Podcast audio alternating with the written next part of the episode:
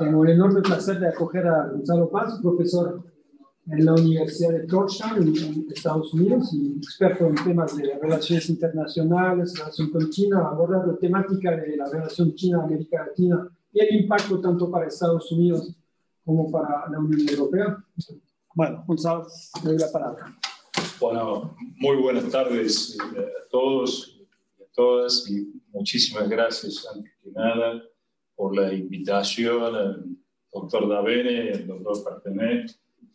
Voy a empezar a abordar la relación entre China y América Latina eh, desde mi disciplina, que es las relaciones internacionales, la, teoría de las relaciones internacionales, eh, y por qué pienso que este es un tema digo, que le tenemos que prestar atención.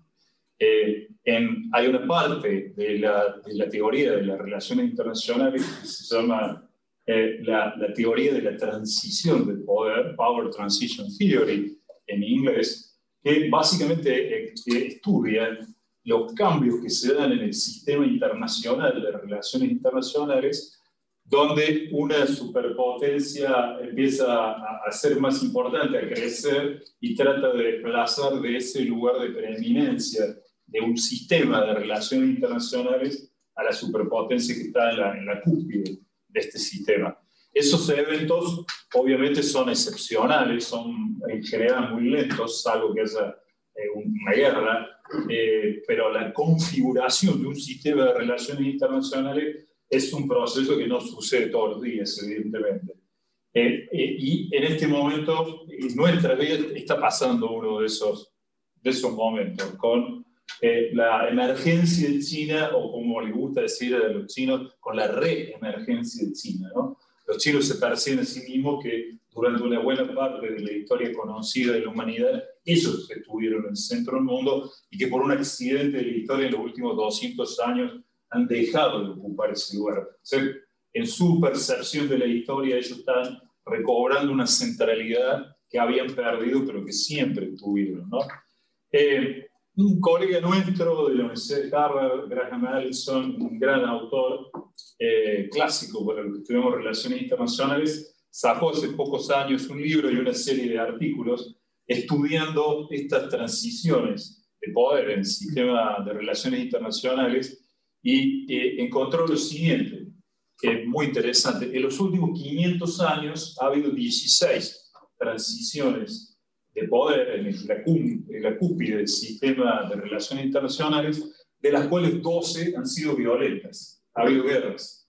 12 de 16. Es decir, eh, estadísticamente una posibilidad muy alta de que haya violencia o guerra en una transición de poder en la cúspide del sistema de relaciones eh, internacionales.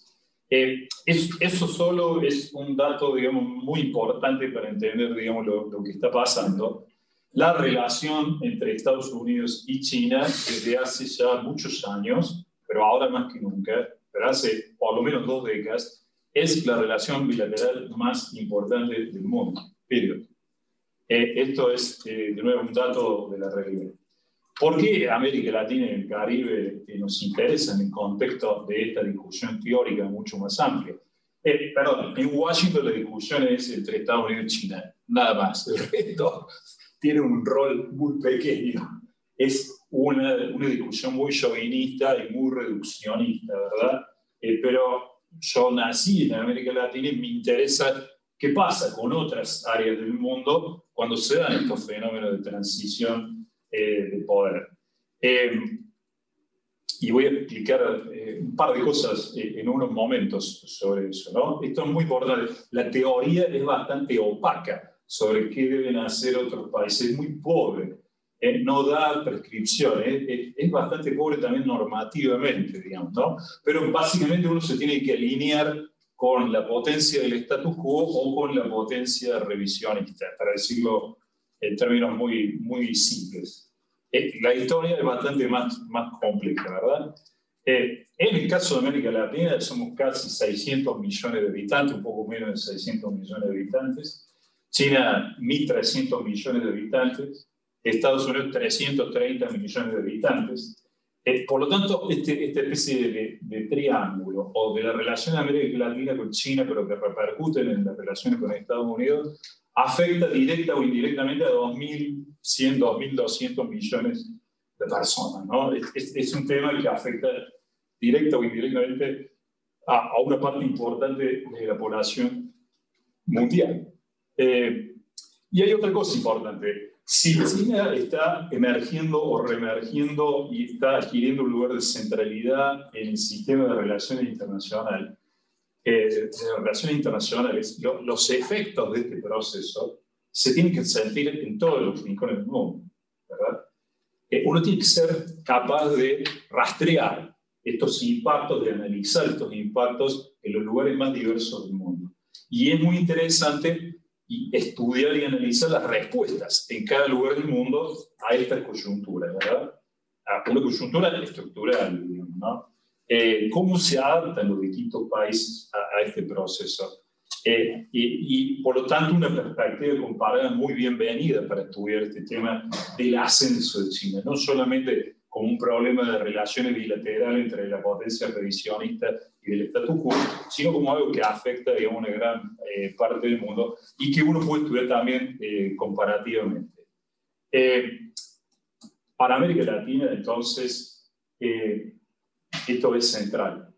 No se puede hacer estudios latinoamericanos en forma seria sin tener en cuenta el impacto de China en las relaciones de la región hoy en día no se puede, no es posible.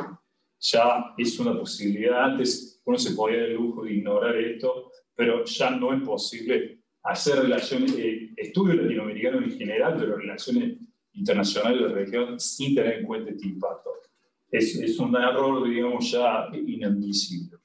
Eh, y hay otra razón importante por la que creo que vale la pena estudiar América Latina y es la siguiente. La, la, en Estados Unidos los cursos de relaciones internacionales sobre, América Latina son básicamente cursos sobre relaciones entre América Latina y Estados Unidos, que tienen un título grande que dice Relaciones Internacionales de América Latina, pero son básicamente cursos de relaciones entre Estados Unidos y América Latina.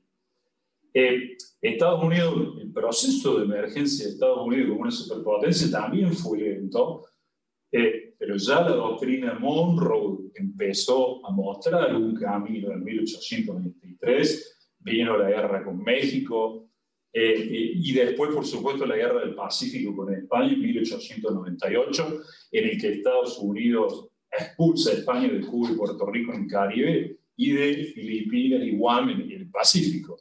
Eh, este es un momento en el que hay cierto consenso en los historiadores en el que se marca eh, un, un, momento de eh, preponderancia de Estados Unidos en el Caribe y en el circuncaribe del norte de América del Sur y América Central, eh, y, y, donde Estados Unidos empieza a tener, TIF, decimos en inglés, empieza a tener capacidad de enforcement, capacidad de poner en efecto estas ideas que ya venían desde la época de la, de la doctrina Monroe, ¿no? Por años tenían estas ideas, pero no tenían la capacidad de ponerla en, en acción.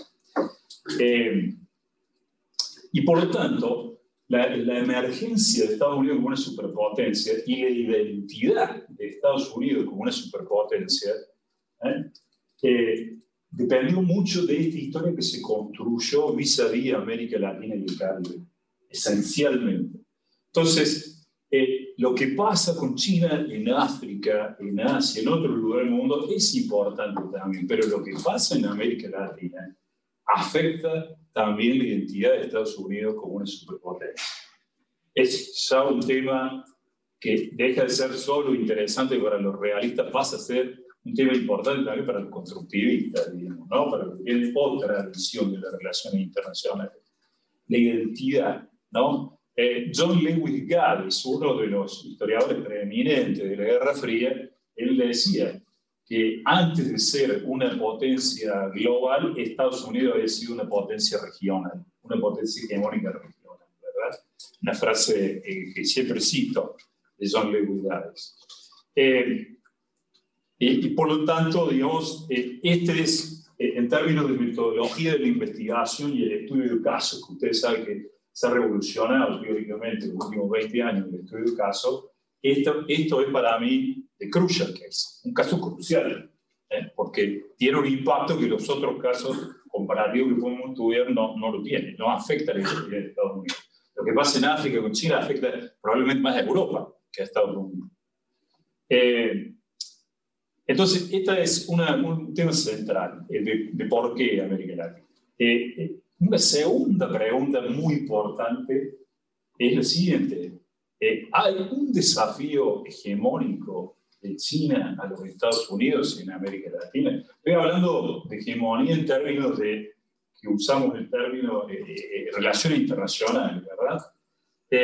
aunque me gusta ampliarlo a veces un poco, pero en este caso lo estoy usando muy estrictamente. ¿Hay, un desafío hegemónico de China a los Estados Unidos en América Latina? Eh, bueno, mm, yo hace bastantes años vengo investigando esta pregunta eh, particular y por supuesto es una pregunta que es un blanco móvil, un target móvil, ¿verdad? Es una pregunta que puede tener en distintos momentos del tiempo, T1, T2, T3, T4, distintas respuestas, ¿verdad?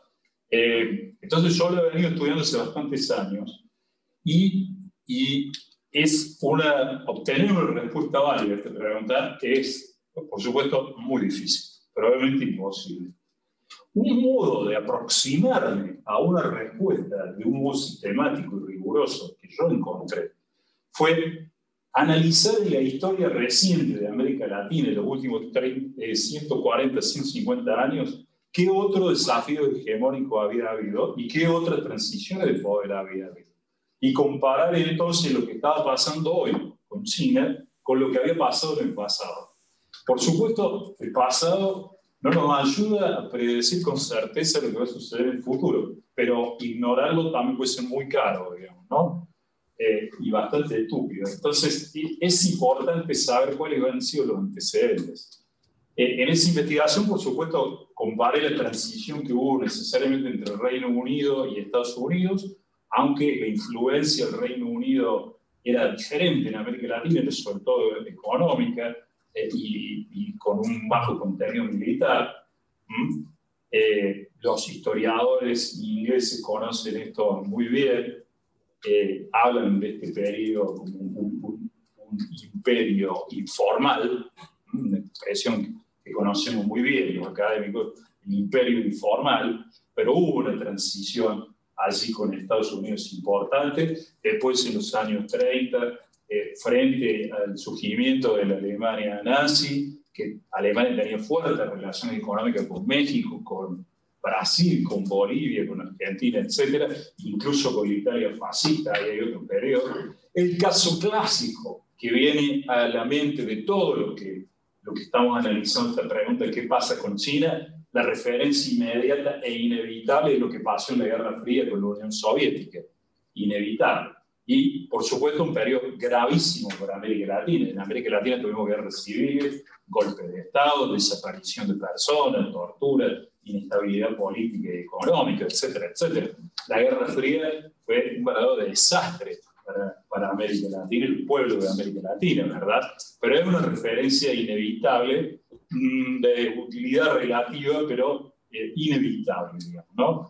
Eh, incluso después del fin de la Unión Soviética, en Estados Unidos se especuló con que Japón se iba a transformar en el nuevo adversario estratégico de Estados Unidos. Eh, quizá los jóvenes no recuerdan, pero había revistas como Time, ¿no? en que parecían los japoneses apropiándose, comprando el Rockefeller Center, por ejemplo. ¿no? Y, hubo una paranoia en Estados Unidos que el Asia, pero en ese momento la cara de Asia era Japón, se iba a comer toda la torta, ¿verdad? Eh, y entonces ahora nos parece un poco ridículo, visto retrospectivamente, un gran profesor de Harvard, Elsa Fogel, hizo toda una carrera académica hablando de Japan as number one, Japón como número uno. Fue un famoso artículo de Foreign Affairs y después fue un libro y él edificó toda su carrera en Harvard eh, estudiando esa idea, ¿no? De que Japón iba a ser el rival estratégico de Estados Unidos. Así que fíjense lo serio que era ese tema en los 80. Después pasó lo que pasó en Japón. Así que hay por lo menos cuatro casos, este, imperfectos, pero cuatro casos que nos han enseñado mucho, comparando instancias previas de transición de poder en América Latina y, y, de desafío hegemónico. Hay un artículo que yo escribí en el año 2012 que salió en China Quarter, que es la revista académica eh, número uno especializada sobre China, en el que sintetizo algunas de estas, estas ideas. Podemos comenzar a comentar también más tarde. Eh, pero yo lo que encontré también en ese trabajo, que repito, intentaba aproximarse a una respuesta a la pregunta sobre si había un desafío hegemónico de China en Estados Unidos, encontré que había markers of river, unos marcadores, unos milestones, unos mojores en el camino que nos iban mostrando situaciones y que eran indicadores de agravamiento de la situación, de deterioro de la situación. Por ejemplo, cuando en Estados Unidos se empieza a usar un lenguaje eh, con alto contenido moral y hasta religioso, ¿no? Cuando se empieza a hablar de God versus Evil, de, de Dios versus el diablo, del bien versus el mal. Cuando uno empieza a ver ese vocabulario en la prensa de Estados Unidos, es que la cosa se está poniendo seria, digamos. Pasó, por ejemplo, con Irak, de Saddam Hussein, hace algunos años. Eh, otro marcador de rivalidad importante que yo encontré fue la venta de sistemas de armas ofensivas modernas, digamos, ¿no? Eh, si una potencia extrarregional se mete en la región y, y, hace venta de armamentos modernos, esto suele ser uno de los disparadores de una intensificación del conflicto. Esto también se conjuga, eh, eh, siempre cuando estudiamos más teóricamente la universidad, siempre pensamos, esto es una instancia de qué? Este es un caso que pertenece a qué familia de fenómenos, ¿verdad? Hay un área que está surgiendo también en los últimos años, en los estudios de relaciones internacionales de América Latina, que es el estudio de las relaciones de los países de América Latina con las potencias extrarregionales. Y esto también es importante por, por varias razones. Hace unos años ya uno de los, de los teóricos preeminentes de la relación internacional sobre América Latina en Estados Unidos, que es Peter Smith, escribió un libro que tenía un título muy comercial que se llama Talons of the Eagle, los talones del águila. ¿no? Y allí él comienza analizando la relación entre Estados Unidos y América Latina y él avanza una tesis eh, francamente muy importante que, que, merece ser debatida, que tiene un alto contenido de verdad, creo yo, pero creo que merece una buena discusión. Y es, la, la, la tesis es la siguiente, que la política exterior de Estados Unidos hacia América Latina siempre ha sido muy reactiva y ha estado influenciada por la intervención de un tercero. Cuando interviene un tercero en la región, Estados Unidos reacciona fuertemente. ¿no? Y esta es una, una, idea realmente muy rica para explorar y que tiene múltiples derivaciones. ¿no? Eh, así que este, este, este, es un tema central.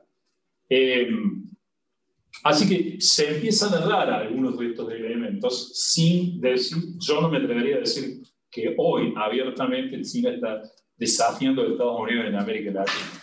Pero evidentemente, como dije, esto es un, un target que se va moviendo entre T1, T2, T3 en, varios puntos del tiempo. Y evidentemente la respuesta que obteníamos hace 10 años atrás cuando se escribió este artículo eh, es quizás diferente a la que tendríamos hoy. Pero me parece que la metodología ha sobrevivido bastante bien, digamos, estos, estos años. Eh, me gustaría entrar ahora a analizar algunos de los elementos que constituyen la relación entre China y, la región.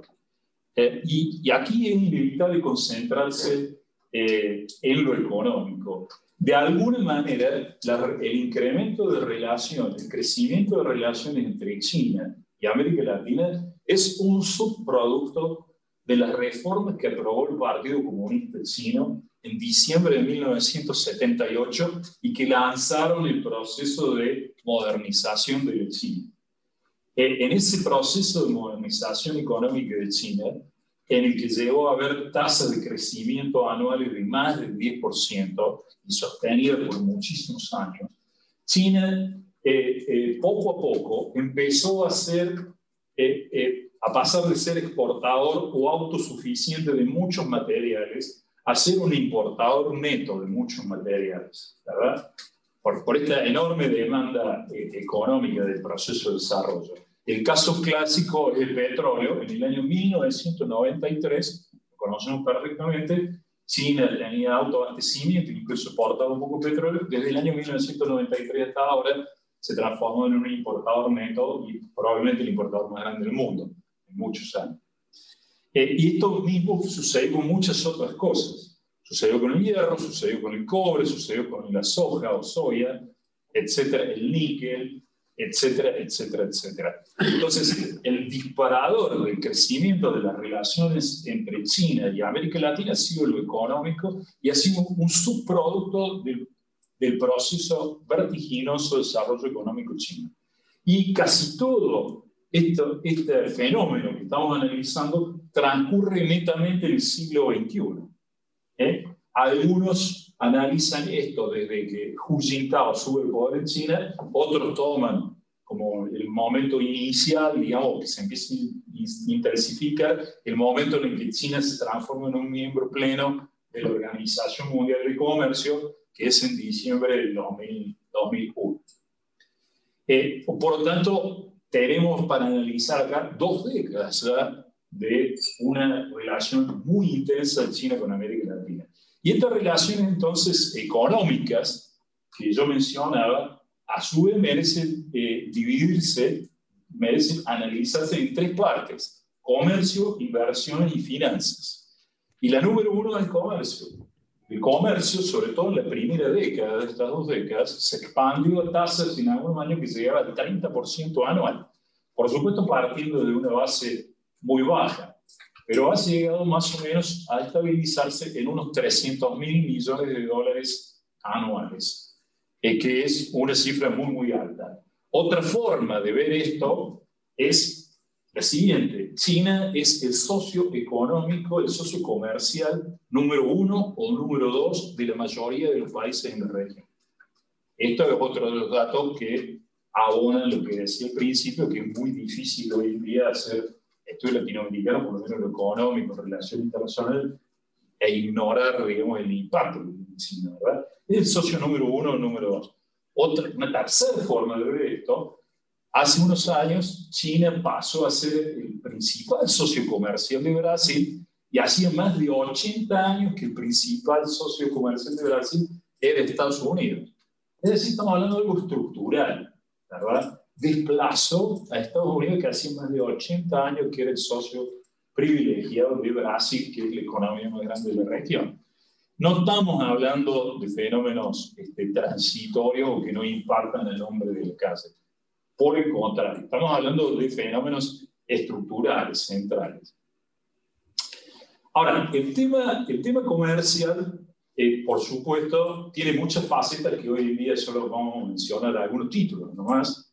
Pero eh, un grave tema eh, del proceso de desarrollo económico en el siglo XX y de la reflexión que ha habido en América Latina, rica reflexión que ha habido en América Latina sobre el problema del desarrollo económico, es que con China se ha establecido una relación que en términos clásicos de Previs se definiría como una relación de centro-periferia, en el cual América Latina es proveedor de, de materias primas y China produce, tiene una canasta de exportaciones en la región muy diversificada y crecientemente sofisticada.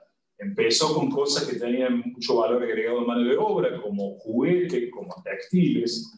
Los textiles tienen como un 60 un 70% de su valor en mano de obra, básicamente, pero ya, ya en este momento hay productos de, de alta sofisticación que se exportan de China hacia América Latina. Entonces tenemos canastas de exportaciones de América Latina hacia China están dominadas por cuatro o cinco productos, en algunos países solo por uno, Cuba, el níquel, por ejemplo, ¿eh? en Chile el cobre, eh, el hierro en Brasil y la soja, eh, en Argentina obviamente la soja, Perú un poco hierro, un poco cobre, pero canastas de exportaciones dominadas por muy pocos productos, muy concentradas, y canastas de importaciones desde China hacia América Latina muy diversificadas.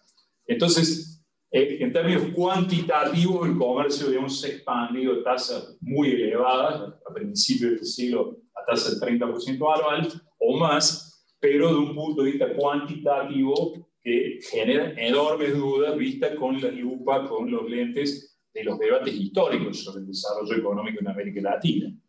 Eh, uno de los padres de la teoría de la dependencia en América Latina, Fernando Enrique Cardoso, después dos veces presidente de Brasil, se llegó a hablar de una relación neocolonial, digamos, ¿no? No estamos hablando de alguien que esté en la izquierda del espectro, en la extrema izquierda del espectro político latinoamericano, ni mucho menos.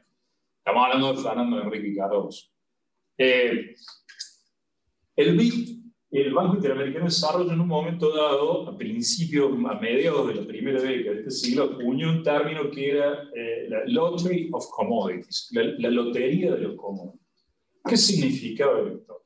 Bueno, si uno tenía la suerte de tener el endowment, de tener el recurso, un recurso, de que a China le interesara, entonces uno podía predecir que iba a tener una balanza comercial relativamente eh, equilibrada o incluso en muchos casos superavitaria para el país latinoamericano.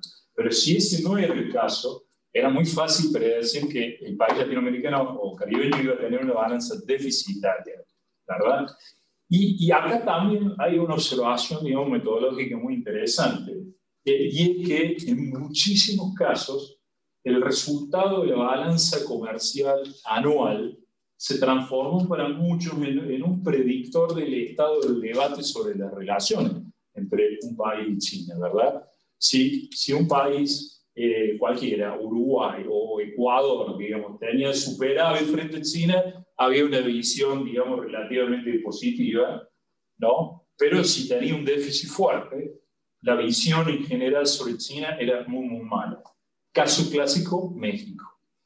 México, por muchísimos años, ustedes saben que tiene una relación privilegiada con los Estados Unidos, o muy estrecha, eh, en el cual quizá el 85% o más de, en algunos años de las exportaciones mexicanas van hacia el mercado norteamericano. Eh, pero China en muchos años, la mitad de lo que ganaba en el comercio bilateral con Estados Unidos lo perdía con China. Fíjense la dimensión de que estamos hablando, de una relación central para México, los déficits de, México en China estructurales han sido más o menos la mitad de las ganancias que se tenían con Estados Unidos. Para ponerle un número, unos 60 mil millones de dólares anuales, por muchos años. No voy a hablar de los últimos años, pero estoy hablando de las dos décadas, básicamente. ¿no? Entonces, un tema central. los commodities, entonces, también, eh, de nuevo, como parte. Un fenómeno que pertenece a qué categoría de evento o a qué categoría conceptual, al gran debate sobre el desarrollo económico de América Latina, eh, a cómo industrializar la región, etc. Un tema central, los, de, los commodities entonces eh, allí considerados culpables, incluso en algunos casos, de la desindustrialización de aquellos países que habían logrado algún grado de industrialización, como Brasil en el área de Sao Paulo, Argentina, México Eh, pero mm, esto también hay que matizar. En mi visión personal, si uno no tiene un commodity, pues termina estando mucho peor. Si uno no tiene un commodity en Chile, termina siendo un México. Y eso ha sido muy malo en estos 20 años en la relación entre la región y América Latina. Mencioné entonces eh, el tema comercial, del cual vamos a ir hablando, pero es un tema central. Inversiones. El segundo tema económico que quería mencionar. Inversiones. Para cualquier político en cualquier lugar del mundo, y América Latina no es la excepción, siempre que se piensa en inversiones, se piensan en inversiones nuevas, ¿eh? lo que se llama en inglés Greenfield Investment, Greenfield, inversiones nuevas, y que creen nuevos puestos de trabajo, ¿verdad? Este sueño de todo político, ¿verdad? Eh, bueno, y había un gran deseo de que China eh, invirtiera fuertemente en América Latina y eso no se llevó a cabo por muchos años. En el año 2004, que fue la cumbre de APEC en Santiago de Chile, el presidente Hu Jintao de China visitó varios países de la región y en el Parlamento de Brasil él anunció que al final de esa década las inversiones de China en América Latina iban a ser del orden de los 200 mil millones de dólares. Eso nunca ocurrió, el comercio sí llegó a 200 mil millones de dólares, pasó incluso esa barrera, Y después los chinos dijeron que había sido un problema de traducción en el, en el Parlamento en Brasil, ¿verdad? Eh, también un, caso interesante para hablar sobre el tema de comunicación cultural, incluso las diferencias culturales en esta relación que son importantes.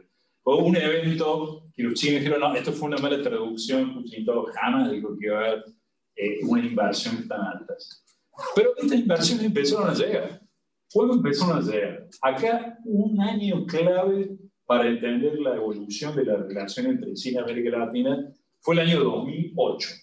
El año 2008 fue una crisis enorme para los muy jóvenes que se desató en septiembre de ese año en Wall Street con la quiebra eh, de, de empresas enormes y que tuvo unas implicancias algunos de los cuales hasta el día de hoy eh, seguimos viviendo. Estamos viviendo en un mundo que fue fuertemente impactado, por supuesto, por, por eh, el ataque a las Torres Gemelas, que se acaba de cumplir 20 años, pero en lo económico, por un mundo que tiene eh, una buena parte de la forma que tiene, es, es lo que quedó del 2008 y las soluciones que se implementaron en el 2008. una crisis tremendamente importante en el 2008, China aumenta su perfil de inversor en América Latina, pero esto no sucede como esperaban los políticos o como deseaban los políticos latinoamericanos que fueron. China empieza a invertir en aquellos sectores directamente vinculados a su propio fenómeno de desarrollo económico. ¿eh? Empieza a invertir en la adquisición de fuentes de estos minerales o de estos commodities hay otra subliteratura muy interesante que emerge, que es la de land grabbing, la apropiación de tierras para cultivar y para exportar soja, por ejemplo, de, en América Latina hacia China. También pasó en Asia, en, África, la literatura sobre land grabbing en África es mucho más grande que en América Latina. En muchos países de América Latina se adoptan medidas restrictivas para la compra de tierras por parte de extranjeros, dicen esas leyes, pero son todas con un solo target que es China. En Brasil, el caso claro, en Argentina, incluso los Kirchner, tiene Kirchner tener una relación extraordinaria con China, el Congreso argentino aprueba una ley que pone límites muy estrictos a la compra de tierra por parte de extranjeros. Eh, entonces China empieza a invertir en el, el, control de las fuentes de esos commodities y de la infraestructura necesaria para mover esos commodities hacia China. Rutas, ferrocarriles, puertos. ¿eh? Eh, y hay mucha compra de empresas ya establecidas. ¿eh? No hay greenfield investment, no hay nueva inversión, no hay nueva creación de puestos de trabajo. Estoy siendo muy esquemático. Hay, hay algunos casos, por supuesto, pero las definiciones del periodo son estas que estoy, que estoy dando. Eh, por lo tanto, aumenta las inversiones, pero se transforma también en, otra fuente de críticas y de roce entre América Latina y China. Cuando uno no tiene relaciones, pues las relaciones son muy buenas, o uno no puede decir que pase nada malo, pero cuando uno tiene relaciones más estrechas o económicas más estrechas, también empieza a emerger nuevos problemas. ¿eh? Muchos países de la región son los que más casos llevan a la OMC a la Organización Mundial de Comercio en contra de China. Y, en casi todos se ponen distintas barreras arancelarias y para arancelarias. Se empieza a complejizar la relación, ¿verdad? Eh, y brevemente, finanzas. Finanzas también es un tema importante porque eh, en la medida que la economía de China adquiere un volumen muy importante y la economía de Estados Unidos, sobre todo por la crisis del 2008, empieza a tener problemas, China empieza a hacer esfuerzos para internacionalizar su propia moneda, que es el renminbi, el yuan, que no era una moneda de libre convertibilidad. Hoy en día ya es una de las monedas de la canasta de monedas de los derechos especiales de giro del Fondo, Monetario Internacional. Eh, y también China empieza a firmar unos acuerdos que se llaman swaps. Esos acuerdos se depositan monedas nacionales eh, eh, que sirven de garantía de un país frente al otro país para evitar el uso del dólar en las transacciones comerciales. El, primer país de América Latina que firma un swap con China es Argentina. Y eso se da en una reunión del BID, que transcurre en marzo o en abril del año 2009 en Colombia y al que va, al que asiste el gobernador del Banco Central de China y, y al costado de esa conferencia se firma este acuerdo entre Argentina y, China por 20 mil millones de dólares. Al principio era por una cifra menor, pero se expandiendo. Eh, una de las cosas importantes en medio de esa crisis, esa enorme inestabilidad financiera mundial, es que al firmar ese acuerdo uno podía hacer figurar ese monto de dinero contablemente como si fuera un activo del Banco Central. Era como si aumentaran las reservas del Banco Central, al menos contablemente, pero en medio de una crisis donde se mira con detalle las reservas internacionales de cada país, fue un factor de estabilización económica importante, digamos, ¿no? Eh, después Estados Unidos firmó otros acuerdos eh, no iguales, pero que cumplían de alguna manera el mismo rol, aumentar al menos circunstancialmente las reservas de los bancos centrales de los distintos países y, esto permitía cambiar mejor las situaciones. Ha habido otros componentes financieros en acuerdos de nuevas relaciones diplomáticas entre China y países latinoamericanos, como por ejemplo de Costa Rica, que fue, eh, había todo un componente de que China compraba deuda de Costa Rica cuando restablecieron, cuando establecieron relaciones eh, diplomáticas entre los dos países. Eh, voy a dejar lo económico aquí, pero es central y dentro de lo económico, repito, tres elementos y lo comercial central. Algunos elementos políticos que son de relaciones internacionales, el tema de Taiwán es muy importante en América Latina. ¿Por qué? Cuando se proclama la República Popular China, el 1 de octubre de 1949, Mao Zedong en Plaza Tiananmen, empieza una lucha, eh, o se agrava incluso una lucha por el reconocimiento eh, y por la legitimidad. ¿Quién es el poder político que controla China? ¿El gobierno que está en Taipei, en esa isla, en Taiwán, o el gobierno que está en el continente, en Beijing o en Pekín? E, esa lucha no termina, continúa hasta el día de hoy. Recordarán ustedes que hasta los primeros años de los años 70, de la, década del 70, quien tenía la titularidad de la cita de China en el Consejo de Seguridad de Naciones Unidas era la República de China, es decir, Taiwán, no era la República Popular China, que es eh, el gobierno de la China continental. Fíjense lo grave que era esto por muchos años, más o menos la mitad del reconocimiento internacional de Taiwán estaba en América Latina y el Caribe. Esto es muy importante también. Ese grupo se ha ido reduciendo, pero sigue siendo un bloque significativo. En América del Sur hay un solo país que reconoce Taiwán, que es Paraguay, y de hecho es el país más grande del mundo que reconoce a, a, Taiwán, ¿no? Eh, pero esta tensión es importante y también vamos a volver a ver ahora, eh, vamos a hacer un comentario sobre esto. Eh, hay otro tema que lo dejo por el final, si me olvido me lo recuerdan, y es el tema de la ruta y la cinta de la seda, Belt and Road Initiative. Hace unos años era One Belt, One Road, ahora los chinos van cambiando, y ahora es Belt and Road Initiative oficialmente este es un tema central porque es el legado, es el legacy de, de, de, de Xi Jinping en el liderazgo chino.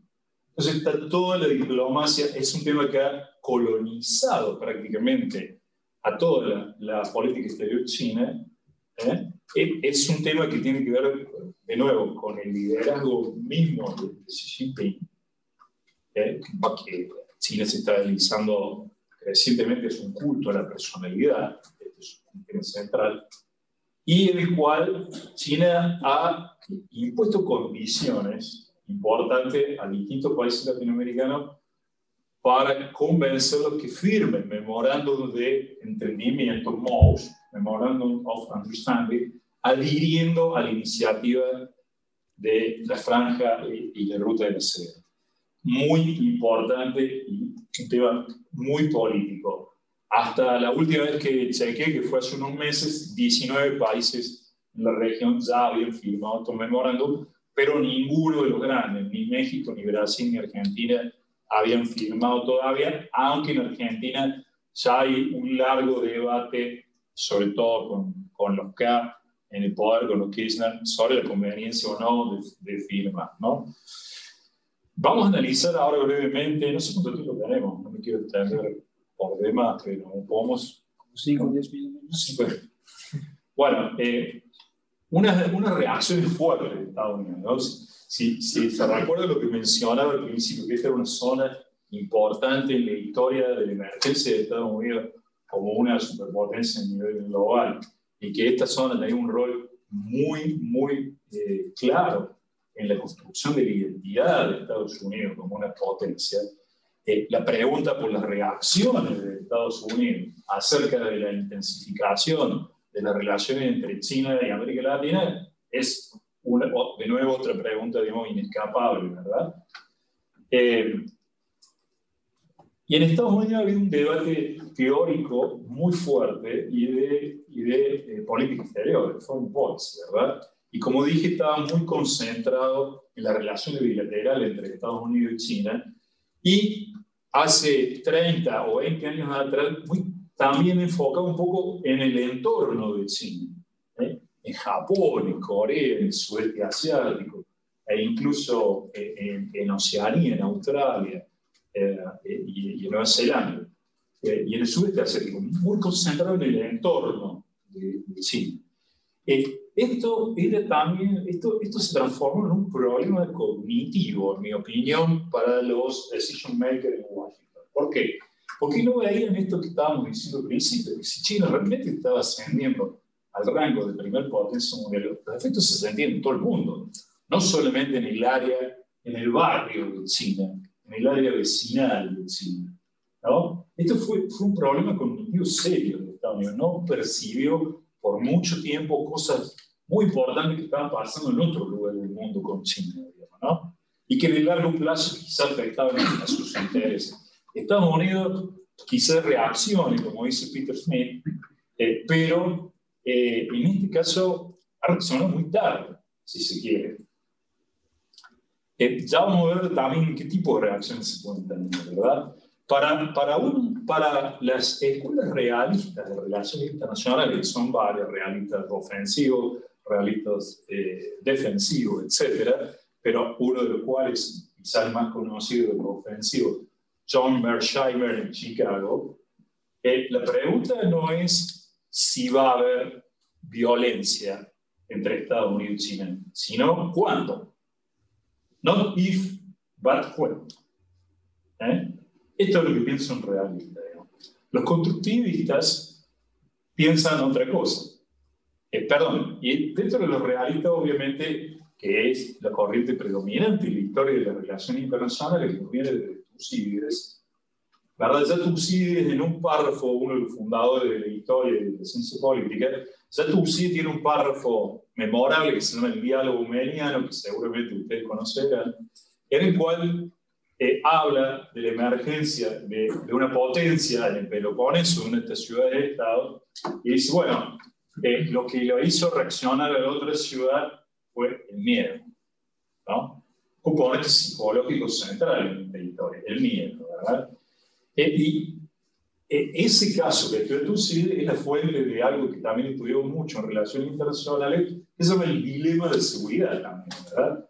Cuando uno adopta medidas defensivas, que va a haber una amenaza, pues, pues el otro también la ve como una amenaza. Entonces, se da una espiral, digamos, eh, que desemboca en una carrera armamentística y a veces en una guerra, porque eh, si uno tiene recursos militares suficientes, dice, bueno, no, antes que este otro crezca mucho, pues lo ataco antes de que se tarde, digamos, ¿no? Mientras haya tiempo.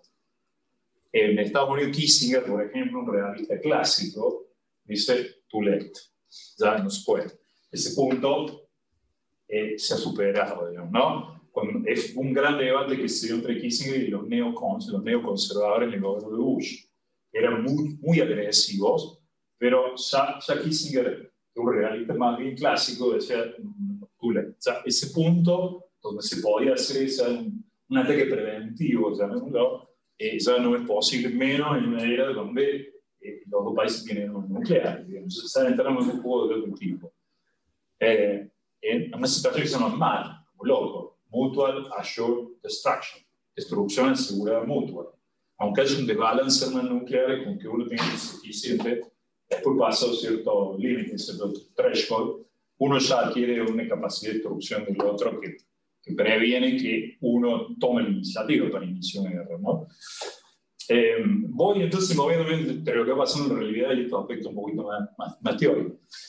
Eh, eh, en un momento dado, un funcionario de Estados Unidos que fue nombrado presidente del Banco Mundial, ustedes saben que después de la Segunda Guerra Mundial, cuando se crean buena parte de las instituciones que hoy gobiernan el mundo, que, que hacen a la gobernanza del mundo, en general el presidente del Banco Mundial es un norteamericano y el Fondo Monetario Internacional es, es un europeo. Eh, Robert Solik, que era el presidente del Banco Mundial, eh, en ese momento eh, dijo un discurso muy famoso en el cual estableció algunos parámetros para relacionarse con China, para que Estados Unidos se relacione con China.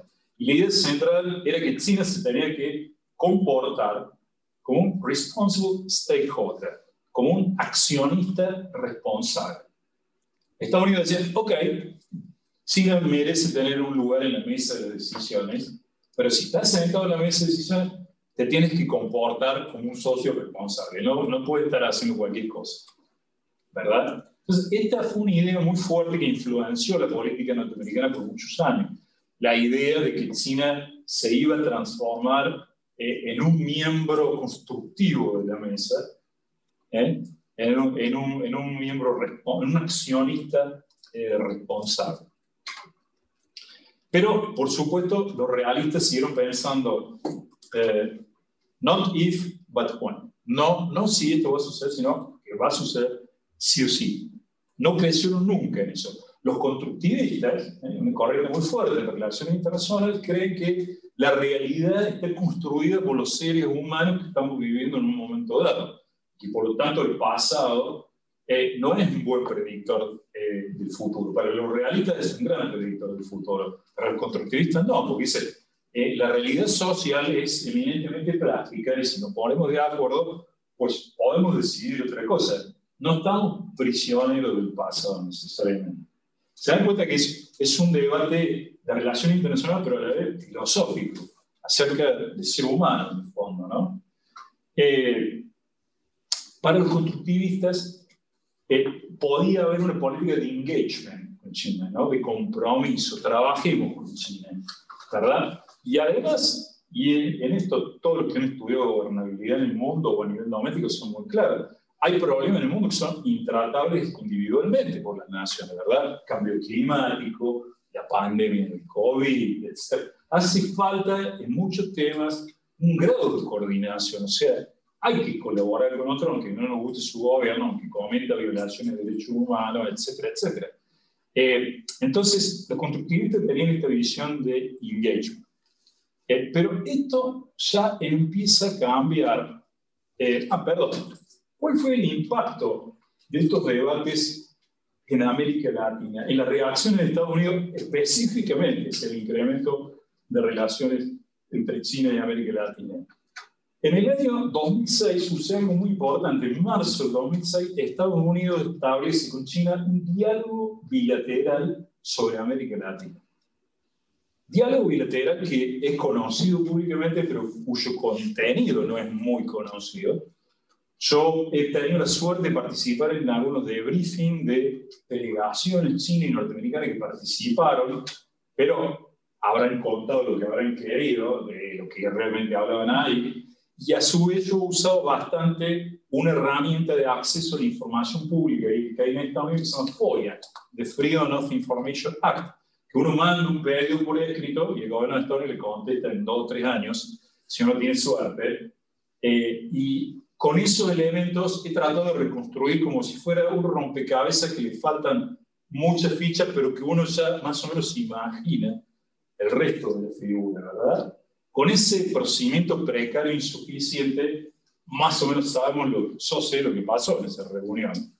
Pero este es un tema grave. A veces, tanto China o Estados Unidos se reunían con los embajadores de los países latinoamericanos y le contaban lo que querían contarle como para que no se enojaran tanto. Pero la verdad es que al país latinoamericano no le gustaba para nada, digamos, que se estuvieran reuniendo para hablar de ellos sin estar ellos presentes, ¿verdad? Pero lo que se intentaba aquí era generar un mecanismo que evitara las malinterpretaciones de las conductas del otro, trataba de incrementar la transparencia y evitar de que por accidente hubiera una escalada o una reacción más, más peligrosa.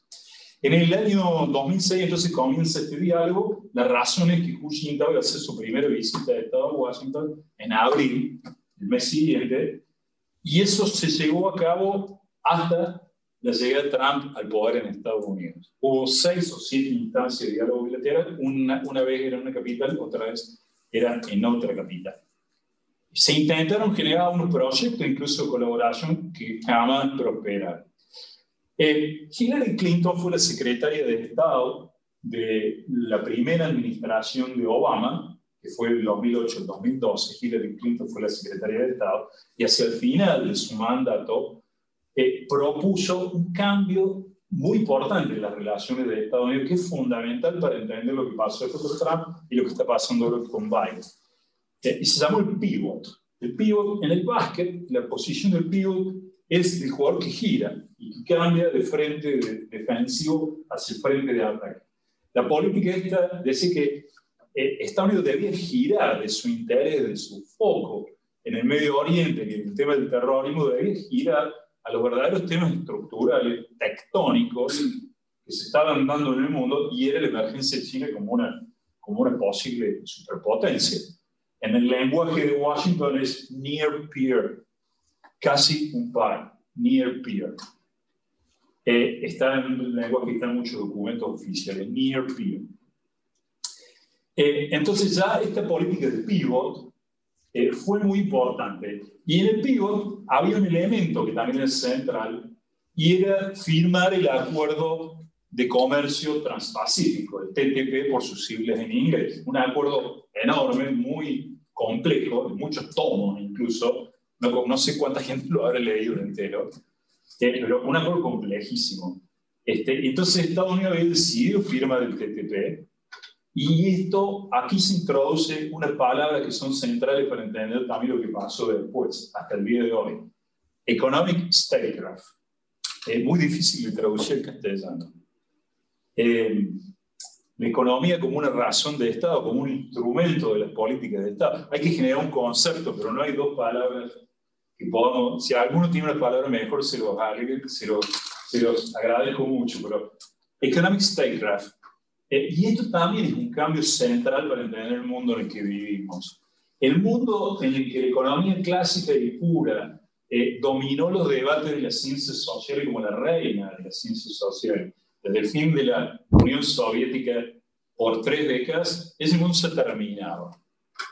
¿eh? Estudiamos en la facultad de economía, estudiamos la política, pero la economía eh, desarrollada como la desarrollamos en las facultades, si es que alguna vez existió en la realidad, pues ya no existe más. Estamos en el dominio de Economic Statecraft. Notifíquense por escrito porque así viene el juego de acá para adelante. Economic Statecraft, muy importante. Y el TTP era un elemento del pivot. ¿eh?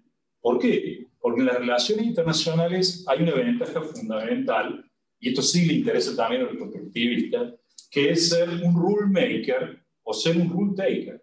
Ser el que hace las normas, porque tiene que cumplir las normas, obedecer las normas, seguir las normas, ¿verdad? Si Estados Unidos firmó el TTP, que era controversial, que quizás iba a continuar la destrucción del empleo doméstico en Estados Unidos en la industria, tema no menor, que se llevó a la destrucción de Trump, y que sigue criticando a Biden en alguna medida. Eh, sin embargo, China perdía 10 o 15 años de ventaja en, en, tema de la regulación internacional y las ventajas de acceso al mercado. Para China, China era una, una amenaza tremenda eh, el tema del TTP. China, China hace años considera que el único país en el mundo que puede frenar su ascenso al, al tope del sistema internacional es Estados Unidos. Eh, esa, esa política del PIB que fue de muy lenta implementación y muy insuficiente implementación es fundamental para entender lo que vino después. Una de las pocas acciones concretas que se tomó, y vale la referencia por el tema del submarino, fue crear un destacamento fijo en el norte de Australia con dos o tres mil soldados. Ese fue, ahí empieza a entrar Australia eh, eh, en, esa, en ese cambio estratégico de la política de Estados Unidos. Lo que pasó ahora ya tiene ese antecedente ya, ya en el pivot, ¿eh? en el primer tiempo del pivot, cuando se crece el destacamento conjunto de Estados Unidos y Australia en el norte, en el norte de, de Australia.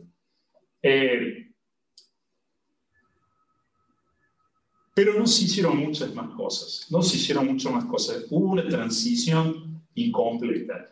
Y Estados Unidos se decía la metáfora que, bueno, cuando, uno quiere mover un, un, portaaviones se mueve muy lentamente, ¿no? Hasta cambiar la dirección de, de, una cosa tan grande no es nada, no es nada fácil. Eh, pasamos a Trump. Eh, en el año 2017, en diciembre de 2017, la, la, nueva administración Trump emite un documento que se llama la National uh, Security Doctrine, la National Security Strategy, perdón, NSS, donde define por primera vez a China como un rival estratégico. Es la primera vez que el gobierno de Estados Unidos toma una decisión de política que va a afectar su política exterior y de todos los órganos del gobierno de Estados Unidos en definir con nombre y apellido China como un rival estratégico. ¿verdad? Y esto va a ser replicado, y aquí una consecuencia para hablar con respecto a Europa, eh, el, el 12 de marzo del año 2019, los organismos de la Unión Europea eh, producen un documento conjunto que se llama European Union China a Strategic Outlook, en el cual define a China como un competidor económico y un systemic rival, y un rival sistémico. Este es el lenguaje de un documento oficial que para mí también marca un cambio importante en la Unión Europea. Hay otros documentos, se firmó un acuerdo de garantía de inversión mutua, muy polémico, etc. Pero es un documento, digamos, muy importante, fue impulsado además por Alemania, donde la Unión Europea, digamos, eh, que se, se, estaba viendo socavada por la acción de China en buena parte de la Europa del Este y de la Europa del Sur, eh, eh, adopta una definición pública de ese, de ese envergadura, de ese voltaje, ¿verdad? me gustaría terminar ya para generar un intercambio con ustedes, pero mencionar entonces, que con el gobierno de Trump comienza un cambio oficial la política de Estados Unidos. Y todo el resto de la administración se empieza a alinear con esos documentos centrales, ¿verdad? Eh, después viene, eh, una de las primeras decisiones que toma Trump es sacar a Estados Unidos del TPP. Eh, fíjense que, que, Trump pasa la historia como el, el primer presidente que se enfrentó abiertamente a China, el que le declaró una guerra comercial China dura, una guerra comercial intensa, eh, pero sin embargo la historia no toma nota, como debiera, de que, de que Trump sacó a Estados Unidos del TTP y de que el TTP era un tema de economic statecraft y que era fundamental en el cambio de estrategia de Estados Unidos de orientarse hacia el Pacífico y hacia Asia. Eh, hubo una alta dosis de improvisación en la administración Trump, ¿eh? dio un uso político doméstico de la política exterior, pero no hubo una política exterior consistente eh, y que abarcara todas las áreas. Hubo muchas contradicciones dentro de la administración Trump. Para China, que Estados Unidos ha salido del TTP, fue como ganar una guerra sin haber disparado un solo tiro. A todo esto, China había tomado varias medidas en contra de lo que percibía que estaba siendo rodeada del TTP y con otras medidas de Estados Unidos. Una interpretación que yo he propuesto es que en el origen precisamente de la iniciativa de la franja y, la, cinta de la seda está precisamente reaccionar al TTP. ¿no? Eh, quizás, aprovechando que estamos en Europa, se recordarán ustedes el bloqueo continental y la estrategia de crear canales dentro de Europa, ¿verdad?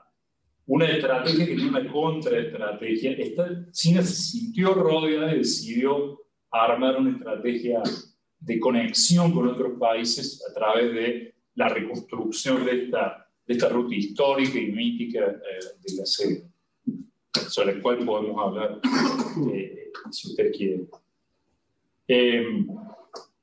y en eso estamos. Ha habido tres países de la región que, decidieron cambiar el reconocimiento de China a Taiwán en los años de Trump. Estos fueron El Salvador, República Dominicana y Panamá. Y Estados Unidos se enojó tremendamente. Eh, y ustedes saben ahora la importancia de lo que voy a decir. Mandó a llamar a su embajador, ¿no? que ustedes saben que es una medida diplomática eh, muy fuerte, digamos, en la relación internacional. Bueno, Estados Unidos mandó llamar a sus embajadores reaccionando que estos países eh, dejaron de reconocer a Taiwán y pasaron a reconocer a China. Una medida muy fuerte realmente. Por primera vez Estados Unidos empieza a defender activamente a Taiwán como lo había hecho en la Guerra Fría. ¿eh? Eh, y, ahora, y, esto va llevando ya a algunas de las conclusiones finales sobre América Latina. En el pasado, en el año 2008, eh, tuve un gran, bastante importante, pude recorrer muchos países de la región. Y recuerdo unas conversaciones muy interesantes, en particular en La Habana y en Caracas.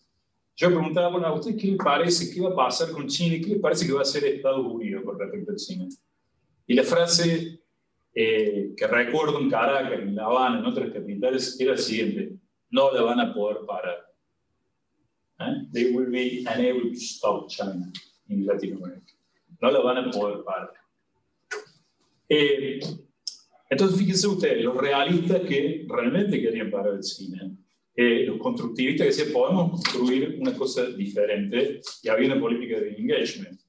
Robert Solek decía, China puede ser un responsible stakeholder, un accionista responsable. Hubo otro teórico importante, Thomas Christensen, que ahora está en el Columbia en New York, que creó la siguiente idea, que la política, el objetivo de la política de Estados Unidos y China, América Latina, tiene que ser, eh, en el mundo, en realidad, tiene que ser to shape, shape, darle forma al comportamiento de China, eh, castigar algunas cosas, permitir otras, eh, de modo tal que el comportamiento de China eh, siguiera determinadas pautas, un shape. Esto no era contener, no era frenar, era permitir el crecimiento de estas relaciones, pero de determinada forma, ¿verdad?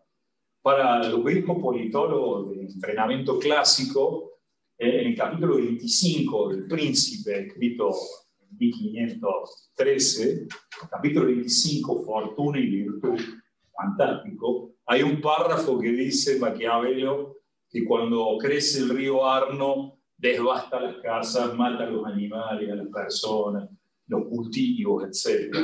Pero dice Maquiavelo 500 años atrás, cuando sono i tempi quieti, cuando las cosas están tranquilas, dice, los hombres de virtud crean canales, crean diques, eh, crean eh, eh, obras defensivas, de modo que cuando vuelve a subir el agua, la fuerza es conducida de un modo no destructivo.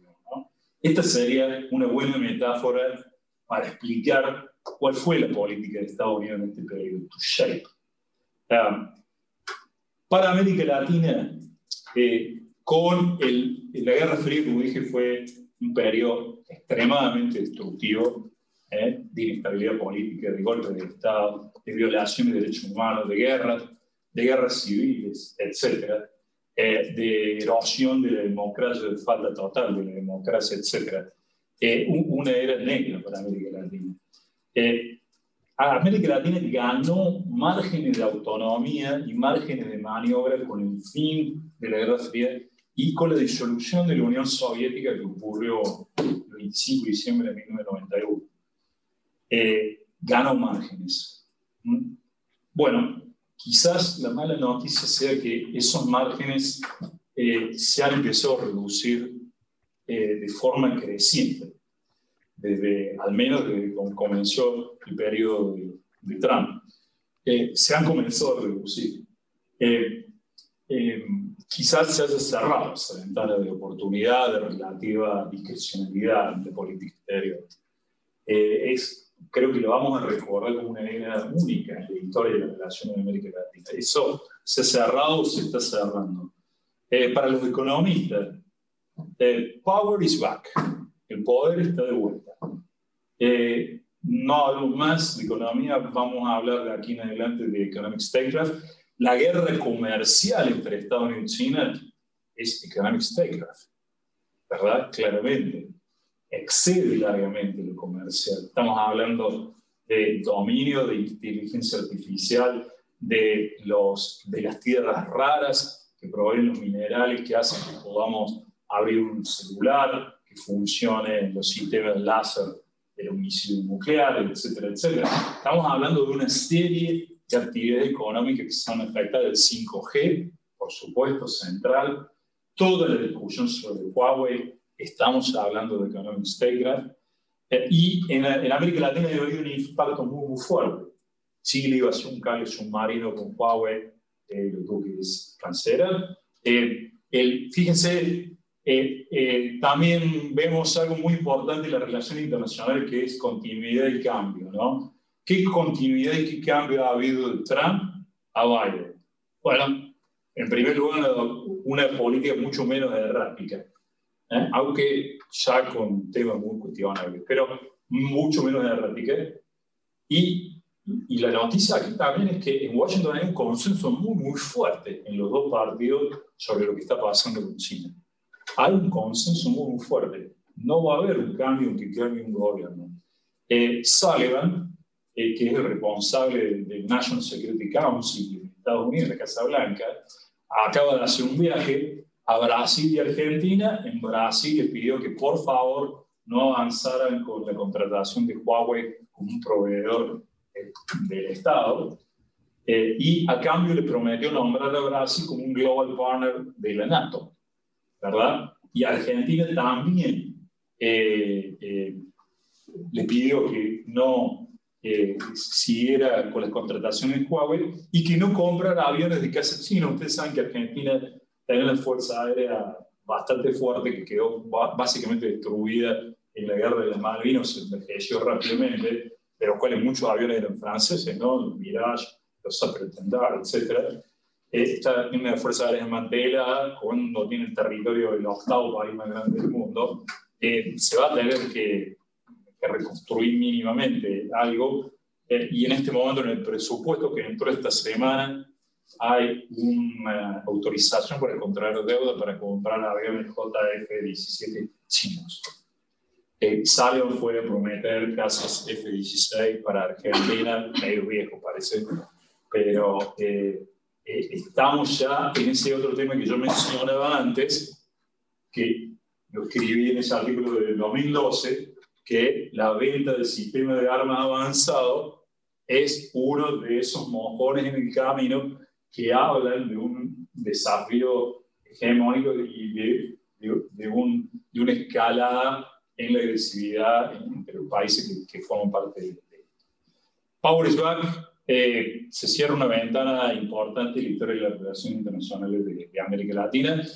Para muchos ha habido un debate muy nuevo en América Latina, que es si esta relación económica que crearon una de las mejores décadas eh, en mucho tiempo en América Latina de crecimiento y que produjo una reducción de los niveles de pobreza importante hasta después, un poco después del 2008, si no están generando retrocesos industriales, si la exportación de commodities no genera desindustrialización, eh, ¿quiénes ganan y quiénes pierden?